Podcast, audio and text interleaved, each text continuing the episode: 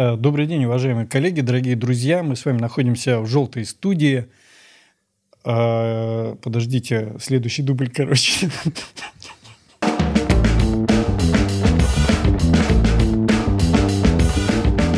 Дорогие друзья, уважаемые коллеги, мы с вами находимся в желтой студии. И сегодня у нас в гостях э, Павел Александрович Сапронов, врач-онколог, НМИЦ онкологии Николая Именно Николаевича Петрова. Петрова, да. Э, ну, такое ведущее учреждение в городе Санкт-Петербурге. Одно из старейших в России. О, в России. Не, на самом деле э, так и есть. То есть э, многие, скажем так, не директивы, наверное, а те вещи, которые не выполняют, они уходят так вот в жизнь и перенимаются, ну, я знаю, даже нашими коллегами э, активно там все приветствуются, и мы как-то вот... Есть такая история. С оглядочкой на ваше учреждение всегда действуем. Э, и с Павлом Александровичем, естественно, мы будем сегодня разговаривать об онкологии, а именно об злокачественных образованиях желудка. Да? Э, поговорим об этом. Отличный думаю, повод что... вечером поговорить об онкологии. Э, Павел Александрович, слушай, вопрос такой. Вот ну, всегда действует на стыке онкологии и ой, хирургии и эндоскопии. Но есть такой миф, поскольку у нас все-таки хирург в гостях, э, что если эндоскописты займутся какими-нибудь там вещами в хирургии, да, там операции и все остальное, ну, это один из распространенных таких вот мифов, с которым сталкивался э, в различных регионах, э, если я отдам больному эндоскописту, то у меня не будет работы. Вот как по вашему ощущению, есть такое складывается впечатление или нет? Мне кажется, я догадываюсь, почему пригласили именно меня в эндоскопическую студию, тем, тем более. Я один из тех, наверное, хирургов, которые глубоко убежден, считает, что современная хирургия в мире онкологии – немыслимо без эндоскопии.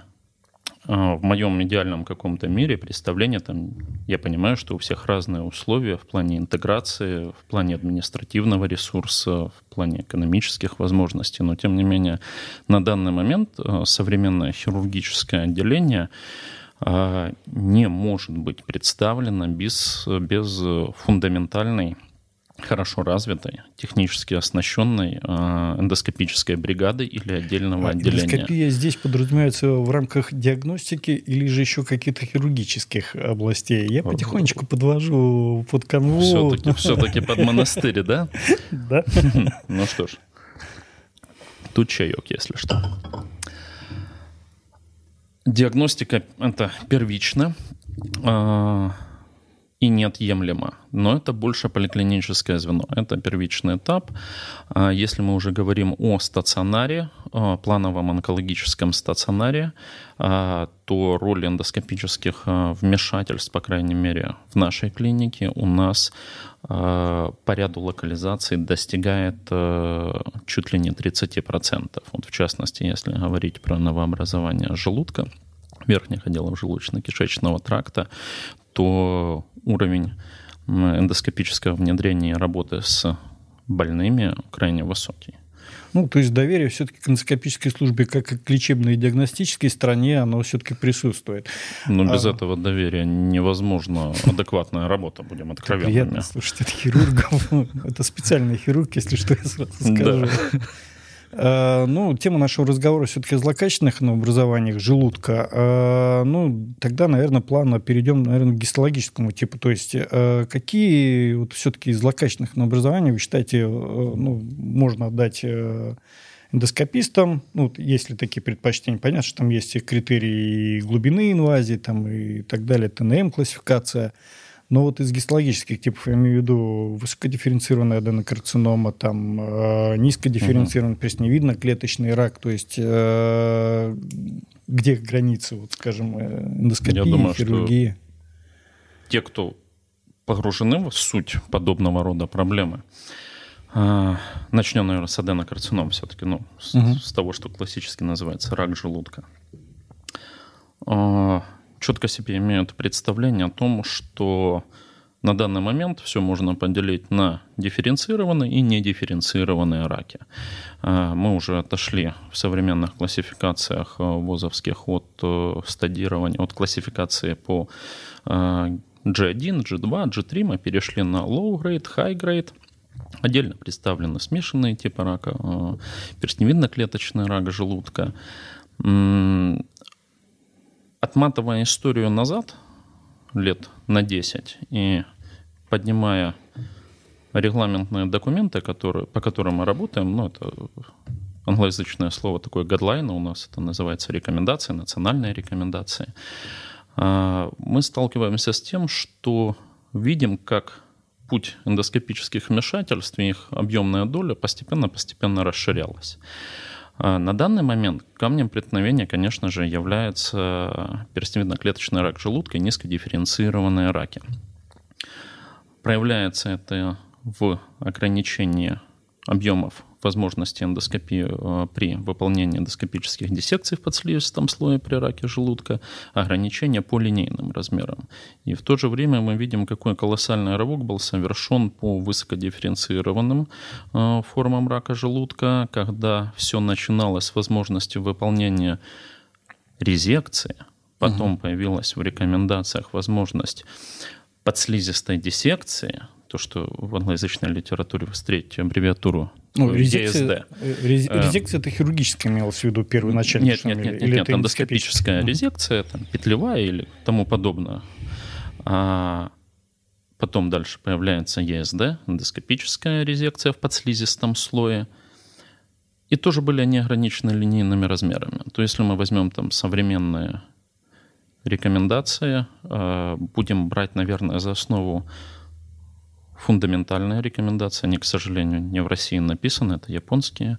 Будут э, гадлайны, все-таки страна с колоссальным опытом. И вообще э, азиаты на данный момент являются лидерами, ведущими специалистами по лечению рака желудка и вообще этой проблематики. Э, так вот, от чего дошло? От ограничения в 2 сантиметра до неограниченного размера. А, пройдет ли подобный путь э, история с низкодифференцированным перстневидно-клеточным там, или смешанным типом рака желудка? Не знаю, но тем не менее она потихонечку проходит этот путь. Ну, есть расширение, скажем так, но а расширение критериев есть. для выполнения эндоскопических подслизистых э, диссекций мы видим даже на этапе между э, последними японскими гадлайнами э, и предпоследними, там, грубо говоря, э, пятое, шестое издание, э, где было ограничение и огромная серая зона для выполнения эндоскопических диссекций до 2 сантиметров. Угу. И теперь это уже является стандартом для низкодифференцированного ну, То есть рака. до 2 сантиметров они могут быть да. сейчас уже там, конечно чисто же, эндоскопические. Есть, да, а есть вот там, с легким сердцем другое... это отдается? Или... Слушайте, да Понимаете, как с легким сердцем. Если взять историю, что все-таки я работаю в специализированном онкологическом центре с богатейшей историей, а, и отмести тот факт, что когда-то я обучался, проходил интернатуру по хирургии, я себя уже давно считаю онкологом. При раке желудка а, возможно ли излечение? Теоретически, да, возможно только при ранних формах рака желудка. И это как раз-таки то место приложения эндоскопической технологии, которое позволяет раскрыться ей в полной красе. Это органосохранная операция – в сравнении с любой другой, даже мини-инвазивной лапароскопической или роботассистированной резекцией желудка, она все равно предпочтительна с точки зрения качества жизни, и она позволяет добиться феноменальных там, 96-97, по некоторым данным 98% пятилетней выживаемости. Это ТИС, получается, да? То есть это инситу, да? А, нет, это и Т1А. Т1А. Да, угу. это все-таки уже такой фундаментальный ну, рак. Об этом тоже, пошли. кстати, надо поговорить, а о классификациях, но чуть попозже. В низкодифференцированных раках, то есть э, Т1А, Допустимо же сейчас эндоскопически да, или нет? допустимо, но есть при условии это не изъязвленная форма, это отсутствие лимфоваскулярной инвазии, это э, линейный диаметр до 2 сантиметров. Угу.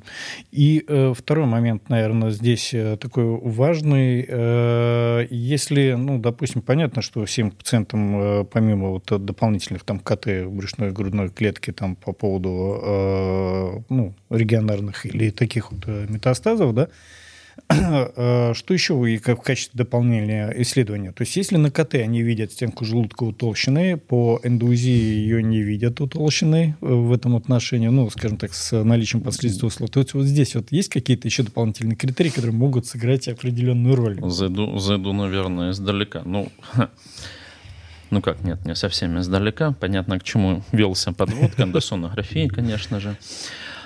А, при адекватном стадирование рака желудка, что единственно позволяет правильно определить оптимальный путь лечения пациента, а, приходится использовать как минимум два конкурирующих метода, но на самом-то деле дополняющих.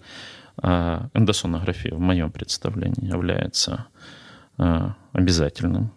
В данном случае, если мы подразумеваем потенциально ранний рак желудка, компьютерная томография тоже – а при этом у нас в центре есть э, и научная работа, и патенты, и пытаем, пытаемся разносить данную весть. Это КТ-пневмогастрография.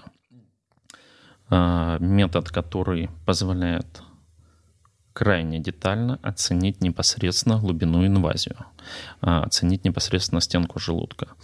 А, суть метода заключается а, в том, что желудок раздувается посредством определенной химической реакции, тем самым стенка желудка натягивается. На большинстве снимков простой компьютерной томографии при оценке желудка вы можете увидеть многое, в частности, и слизистые оболочки а, различных причудливых форм, 50 оттенков серого, условно говоря.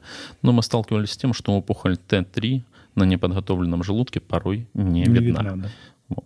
Э, и это неоднократная история на самом-то деле. А данные какие-то вот э, связаны ну, с КТ-пневмографией? Ну, просто мне самому уже интересно стало дальше двигаться, то есть, э, ну, точности совпадения. То есть я так понимаю, что они стадируют по Т-классификации, то есть степень да, прорастания. Конечно, конечно. Вот точность этого метода, ну, чувствительность, скажем. Чувствительность да, и точность превышают по 90%. Это научно-исследовательская работа Амелина и Дмитриевны. Угу. Можете посмотреть. Ну, зрители могут посмотреть, ознакомиться в интернете. Доступная информация на самом деле. Но это сейчас вот э, метод, который вы тоже как дополнительно Скажем ввели так, уже почти в постоянку, не, да? Не просто дополнительно, а у всех пациентов с э, верифицированным раком желудка э, мы считаем, что должен быть применен и у наших больных, которые проходят лечение угу. у нас в центре, мы выполняем. Ну и потом идет сравнение, да, просто КТ, КТ-пневмография и плюс э, эндоузи, да? Ну, Или ну, мы выполняем э, стандартом обследования у нас является КТ груди, живота и таза плюс пневмогастрография. Uh-huh. Это один блок рентгенологических исследований. Э, эндоскопия, гистологическая верификация. И при подозрении или, скажем так, первичной эндоскопической оценке э, мы подразумеваем о вероятности раннего рака желудка. Обязательно эндосонография.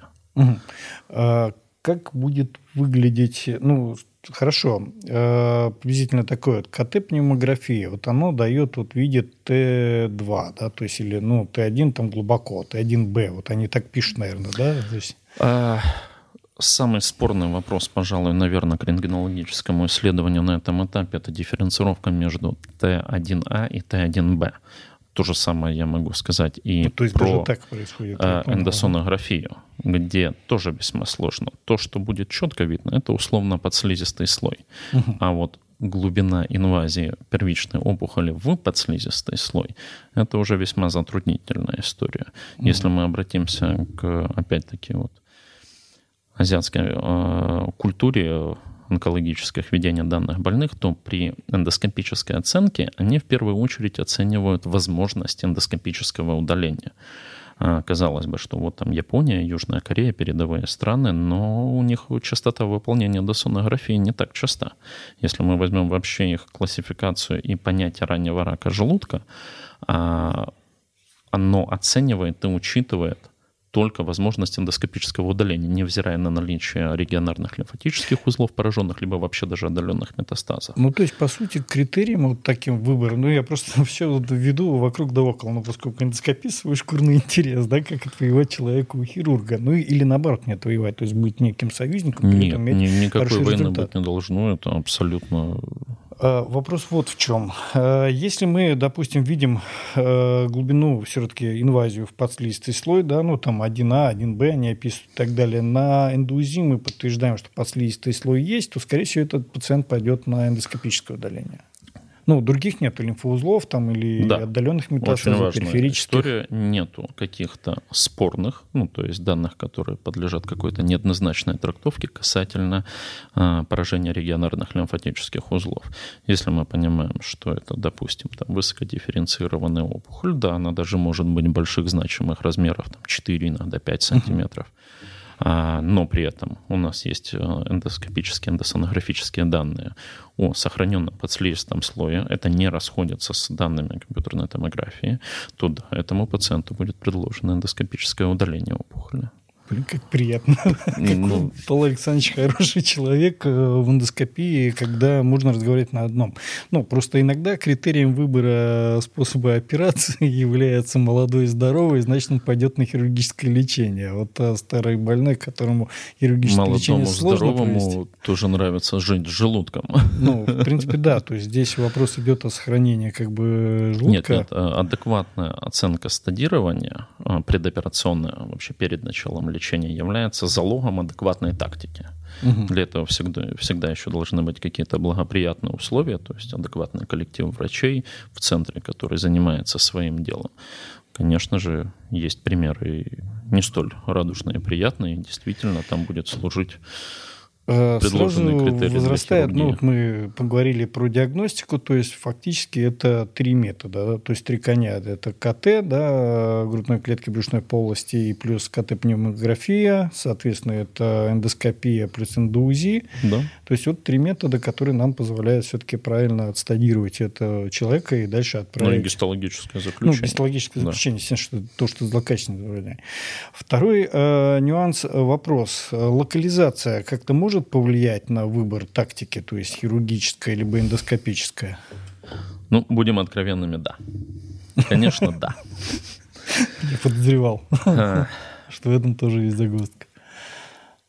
Если хирургу задать вопрос, а, кого он хочет оперировать, он, наверное, хочет оперировать а, крепких и здоровых, молодых и красивых. В мире хирургии, если мы касаемся рака желудка, на самом-то деле выбор оперативных вмешательств довольно-таки ограниченный.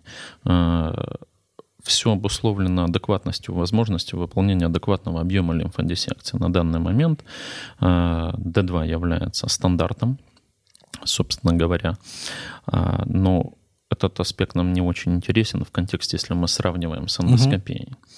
Угу. И тут вопрос что можно предложить хирург пациенту и эндоскопист при одинаковой стадии.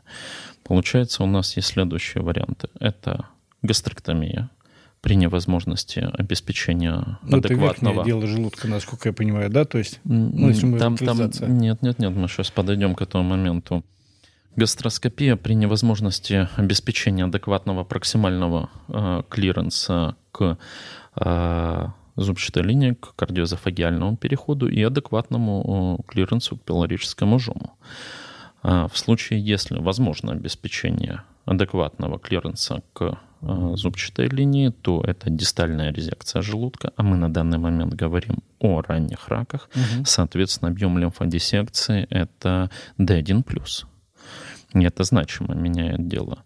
И опять-таки при ранних раках у нас еще остается опция проксимальная резекция желудка, mm-hmm. которая имеет довольно-таки узкое место ввиду того, что при как раз-таки местно распространенных раках с вовлечением парагастральных лимфатических узлов уже требуется выполнение лимфодиссекции D2 а адекватное обеспечение лимфодиссекции в полном объеме D2 при проксимальной резекции желудка не представляется возможным ну, при соблюдении всех правил. Угу. Конечно, она делается, она остается в арсенале хирургов, но это не совсем корректно, скажем так. Ну, потому есть, что у нас э, есть здесь... необходимость сохранения правой желудочно-сальниковой артерии и а, правой желудочной артерии. Это лимфатические узлы 5, 6, 12 А группы.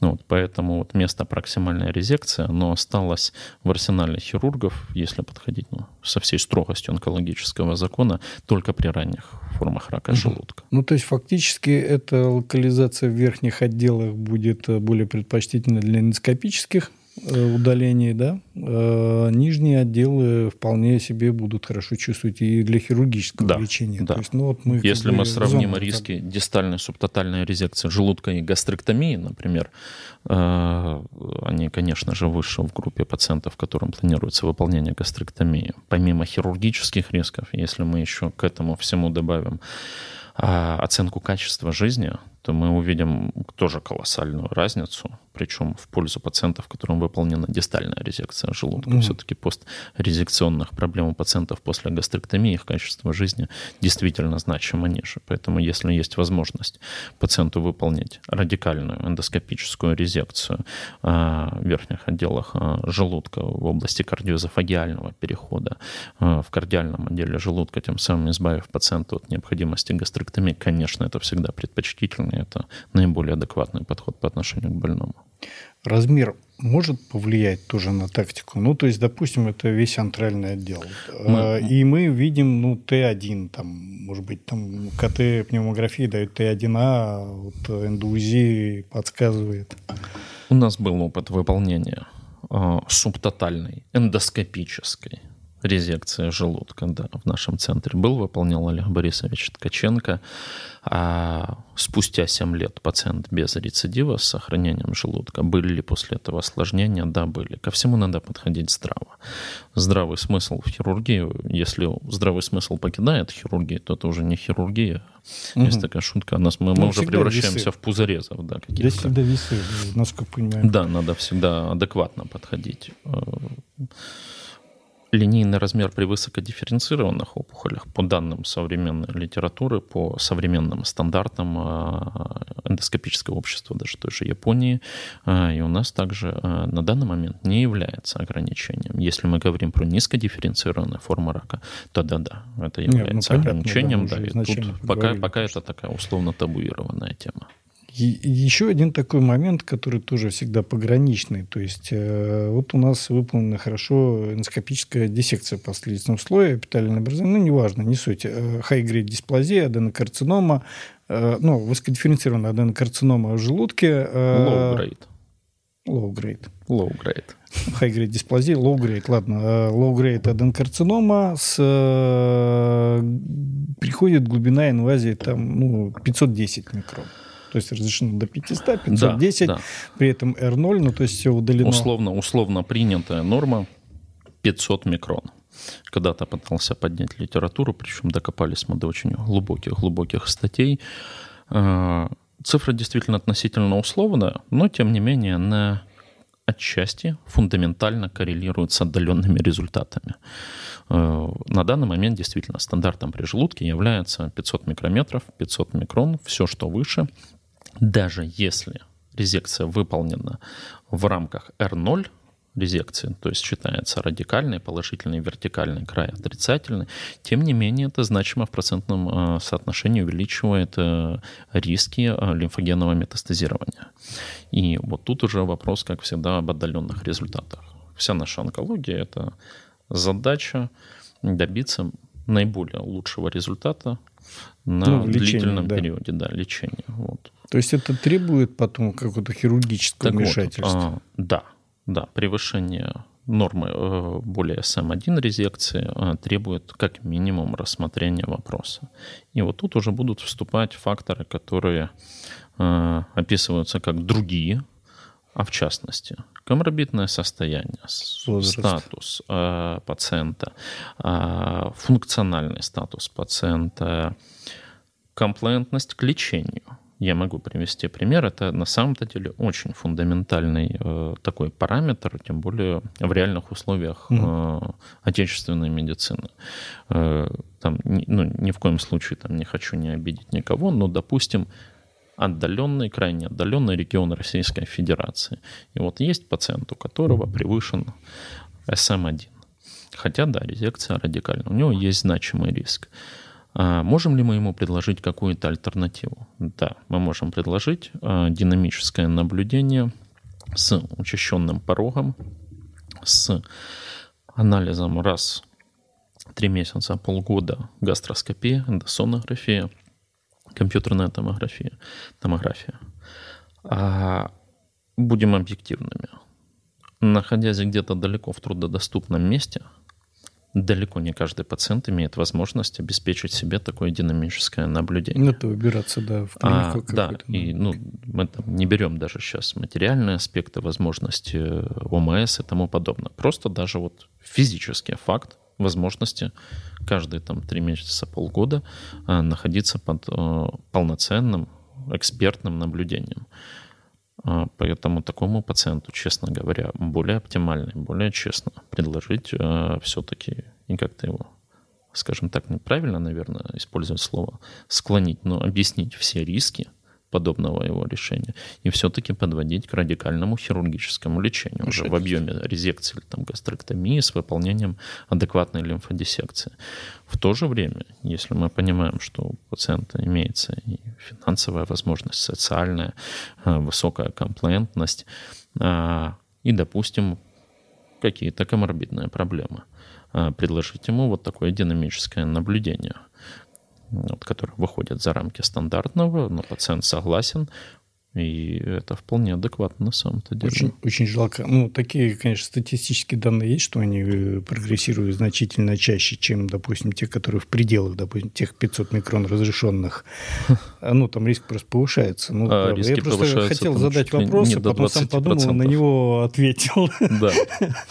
Как бы э, стоит, ну, как бы вот чаши весов, то есть когда задумываешься об этом, там риск повышается, по-моему, на 26%, если не ошибаюсь, да, сразу. почти на 20%. То есть вот эти 10 э, градусов дает 20%. То есть, ну, все, 10. Ну, переход из SM1 и более, то есть правильно там делить э, глубину инвазии там 500 микрометров, ну и то, что больше. Угу. Оно может быть значимо больше, иногда там до 4000 у нас даже бывали случаи. Да, это сразу переводит э, риски от 0 до 3% по регионарному метастазированию до 20+. Это, это фундаментально с точки зрения рисков онкологической оценки.